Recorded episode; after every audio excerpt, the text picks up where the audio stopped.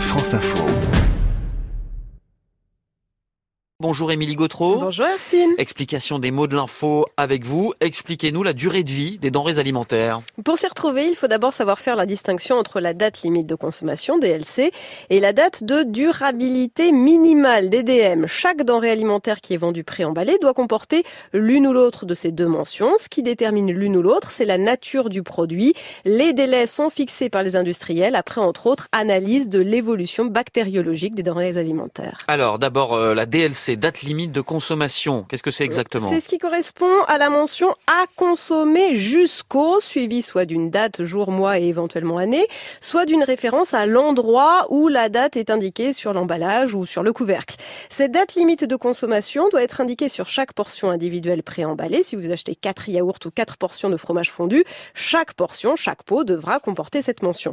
La date limite de consommation concerne les denrées microbiologiquement très périssables, susceptibles, après une courte période de présenter un danger immédiat pour la santé. Il s'agit souvent de produits à conserver au frais, les viandes, les poissons, certains produits laitiers, la charcuterie, les plats cuisinés, les salades composées ou les jus de fruits frais. Et ça signifie quoi exactement à consommer jusqu'au? Cela veut dire qu'au-delà de cette date, Ersine, le produit ne peut plus être vendu ni en théorie consommé. On estime qu'il y a risque potentiel au-delà de cette date d'intoxication alimentaire.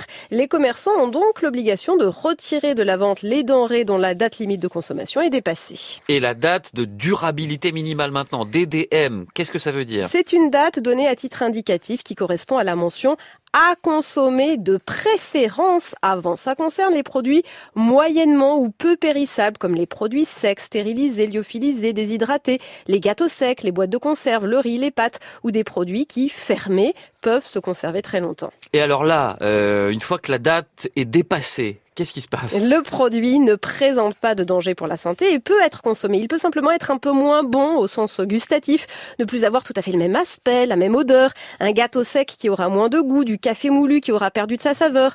La vente de denrées dont la date de durabilité minimale est dépassée est autorisée à condition que le produit ait été conservé dans les conditions exigées et que son emballage n'ait pas été abîmé. Alors voilà pourquoi euh, certaines associations dont je parlais tout à l'heure euh, ont pour idée d'ajouter sur ces produits une mention à consommer aussi.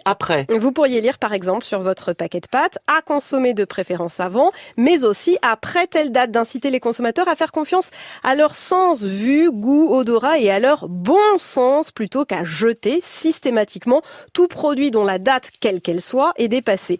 Lucie Bach est la fondatrice de l'application anti-gaspillage Too Good To Go qui propose aux particuliers de récupérer des invendus de magasins à bas prix.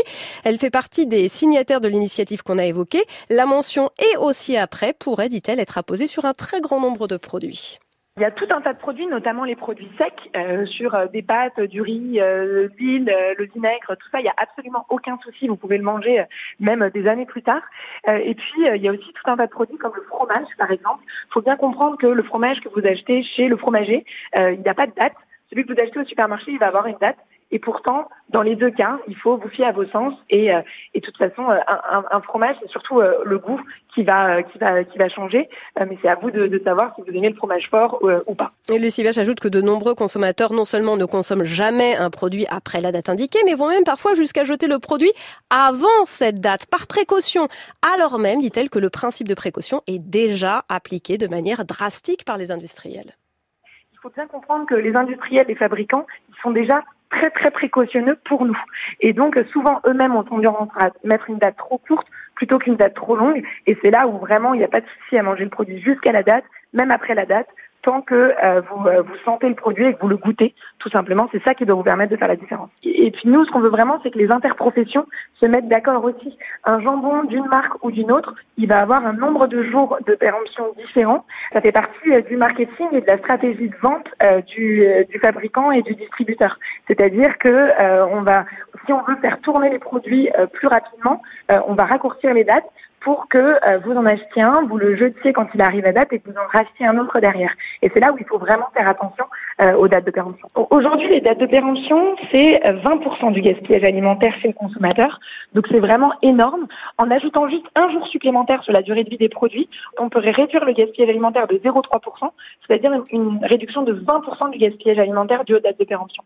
Et donc c'est 80 000 tonnes de gaspillage évité chez les distributeurs en un an si on rajoute un, jour à la date de péremption. La France s'est engagée à travers le pacte national de lutte contre le gaspillage alimentaire qui rassemble l'ensemble des acteurs de la chaîne alimentaire à réduire de moitié ce type de gaspillage entre 2013, date à laquelle le pacte a été signé, et 2025, pacte affiné en 2017. Mais aussi, Émilie, au-delà de ce qu'impose ou de ce que dit la loi, il y a l'ADEME, l'Agence de l'environnement, et elle propose d'autres gestes assez simples pour éviter le gaspillage. Par exemple, n'acheter que ce dont on a vraiment besoin au fur et à mesure, éviter d'acheter en trop grande quantité alors qu'on sait qu'on ne pourra pas consommer par exemple les deux packs de 12 yaourts en promotion avant la date limite de consommation. Ranger son frigo, planifier ses menus en fonction des aliments à manger en priorité. Bien conserver les produits en suivant les recommandations, placer les produits fragiles sur le dessus du caddie et du sac de course ou encore apprendre à cuisiner les restes et savoir jusqu'à quand on peut les consommer.